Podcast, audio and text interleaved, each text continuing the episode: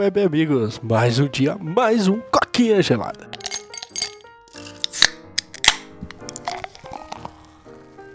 Episódio de hoje aí, cara, tô de volta, finalmente, né? Vocês estavam com saudade de mim aí, né? Só o Paulo andava gravando e finalmente eu voltei aí para prestigiar o Coquinha. Admito que tá sendo uma semana bem difícil. Essa semana eu tive um monte de trabalho para entregar, tive prova, é, o serviço tava me matando, então eu falei, Paulo, é, você vai ter que trancar sozinho, cara, segunda e quarta aí, porque tá foda. E ele virou e falou assim pra mim, cara, é. Só que sexta eu não tanco, né? Eu falei, cara, beleza, sexta eu tanco, mas eu vou gravar bem tarde. São 10 e 25 da noite, cara, no momento momento que eu tô gravando esse vídeo para vocês. E, cara, esse vídeo vai sair provavelmente próximo de meia-noite. Vai ser um pouquinho tenso. Ele vai ser também um pouquinho mais curto, né? Justamente pelo, pelo tempo que a gente tem de edição. Mas é o que a gente sempre fala, né, mano? Essa bagaça, ela nunca para e vamos rodando o podcast. Sobre a minha semana, o meu trabalho tá acabando comigo, porque, cara, tipo, tem um projeto novo lá que tá rodando e eu simplesmente não consigo resolver um monte de problemas lá. Envolvemos alguns colegas, envolvemos até uns times mais altos, mas o problema é que realmente não está funcionando lá, mas vamos que vamos que a gente supera isso, né? Na faculdade tá tudo muito bem, cara. Tô curtindo aí, tá tudo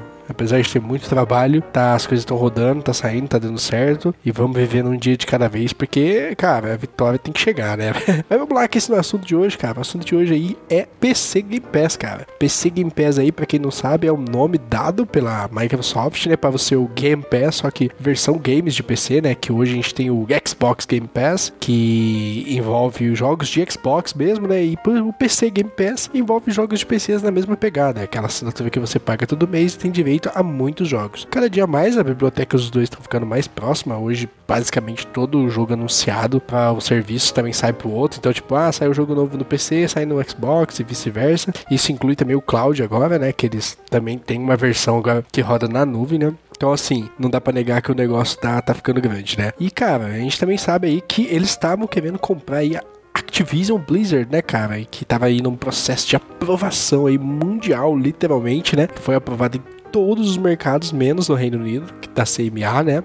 Estão negociando lá agora, parece que eles vão abrir mão dos direitos do cloud, né? E passar para Ubisoft, mas no, no resto do mundo foi aceito, eles têm bom ter esse direito ainda. E, cara, é, o legal é que, tipo assim, para meio eles provarem que eles teriam, tipo, não estariam piorando a concorrência, né? Eles começaram a fazer uma série de acordos, até mesmo com plataformas desconhecidas como Boostroid, que é uma plataforma de games na nuvem. Então, assim, eles fizeram várias e várias e vários é, acordos para colocar os games né, das franquias deles em outras plataformas, né? E hoje a gente vê aí o primeiro passo em rumo a isso, né? É, pelo menos numa plataforma grande, que é o GeForce Now, né? Hoje o GeForce Now, hoje não, para ser sincero, né? Foi ontem, dia 24, o GeForce Now tá recebendo aí todos os games do PC Game Pass. Então, se você hoje tem assinatura do PC Game Pass e tem assinatura do GeForce Now, porque o GeForce Now, para quem não sabe, é só um serviço que você aluga uma máquina na nuvem, porém com questões de direitos autorais aí, muitos jogos não lá, são bloqueados, né? Inclusive jogos da Sony, tem uns jogos da EA também que são alguns bloqueados, mas isso aí é, eu não tenho certeza absoluta, tá? Cara, finalmente chegou aí PC Game Pass, cara. Então, se você tem um, um GeForce Now, você agora pode jogar um PC Game Pass. E isso é incrível, cara. Isso aí a gente sempre bate no martelo aqui de como, como é que fala? Acessibilidade é bom, como é bom você poder jogar o seu jogo onde você quiser. E o GeForce Now, cara, é um serviço espetacular. Por coisa aí de meros 5 dólares, 10 dólares por mês, você tem direito a uma máquina de última geração com placas de vídeo da Nvidia, né? Você pode rodar os seus games da Epic, você pode rodar os seus games da Steam. Eles têm uma pegada um pouquinho diferente ali da PS Plus e do, do xCloud, onde você paga uma assinatura e tem uns jogos já pré-estabelecidos, né? Lá na, no GeForce Now você coloca os seus jogos, né? Então assim, ele tem mais uma pegada PC gamer, né? Porque PC gamer não curte muito essa história de ter loja única, né? Assim como nos consoles Xbox, PlayStation e Switch, né? É, o Nvidia GeForce ele não quis, é, tipo, entrar no mercado de games, ele entrou no mercado de aluguel de máquinas na nuvem, máquinas de alto desempenho, né? E foi uma ideia genial porque assim, você não tá forçando o seu público a criar uma nova biblioteca, né? Porque hoje quem tem PlayStation não muda para Xbox porque já tem uma biblioteca digital. Hoje quem tem Xbox não muda para PlayStation porque já tem uma biblioteca digital. Então assim, fica fechado naquele mundinho e dificilmente muda, né? Até porque vai perder algum dinheiro ali nessa, nessa transição, né? Então assim, essa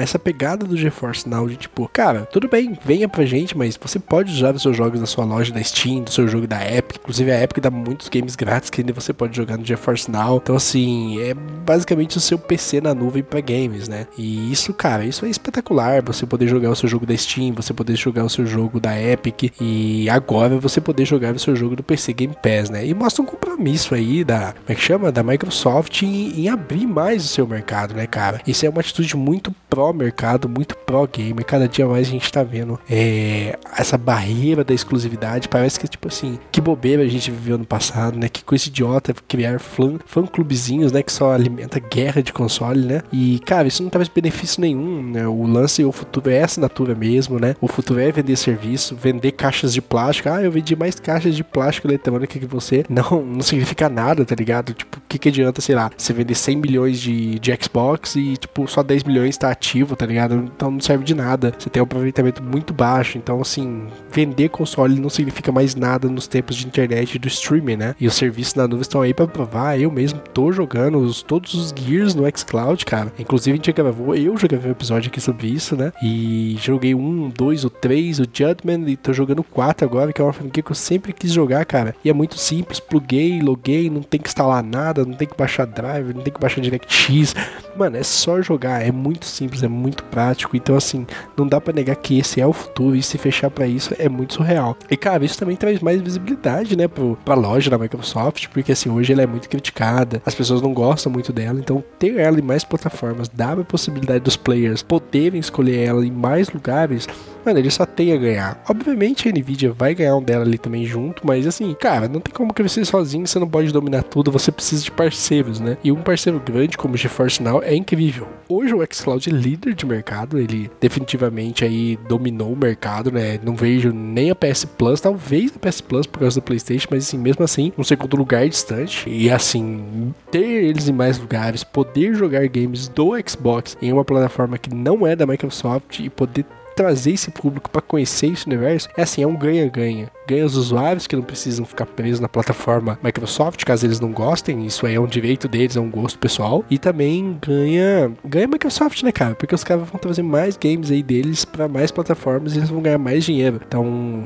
cara, desejo muito que a Sony faça isso. Imagina que legal você poder jogar os jogos PlayStation GeForce Now. Seria espetacular. Tipo, putz, quero só jogar o God of War, quero só jogar o Homem-Aranha, joga ali por streaming. Eu compro o game, eu dou grana pra Sony, não preciso comprar um Play 5. Por que, que eu preciso ter um Play 5? Isso não faz sentido nenhum no mundo de streaming hoje em dia. E, cara, é um novo momento que a gente tá vivendo, né? Espero que a Nintendo também venha. A Nintendo é um pouquinho mais fechada, né? Com a ideia dela ali de criar experiências únicas. Ela tem um pensamento meio Apple de vender aquela exclusividade e tem dado muito certo. Mas, assim, não dá para negar que eu, particularmente, gosto desse futuro mais livre. Um futuro que você joga onde você quiser, como você quiser, quando você quiser, com quem você quiser. Cara, é muito genial isso. Eu vou viajar, eu só preciso levar um controle. Se no lugar que eu chegar tiver internet boa, pum, uma biblioteca com 400 jogos na nuvem para jogar no xCloud. É espetacular esse futuro que a gente tá vivendo para quem curte jogar games e, e quer ver mais disso, né? Mas, cara, acho que é isso. É, foi um podcast mais curtinho, que nem eu falei, né? Então eu tô encerrando por aqui. Então, quem tá no podcast, meu muito obrigado. Quem tá no YouTube já sabe o rolê. Curta, comenta, compartilha, se inscreve, ativa o sininho, porque você já sabe, né? Isso ajuda muita gente. Meu muito obrigado e até a próxima. Tchau, tchau.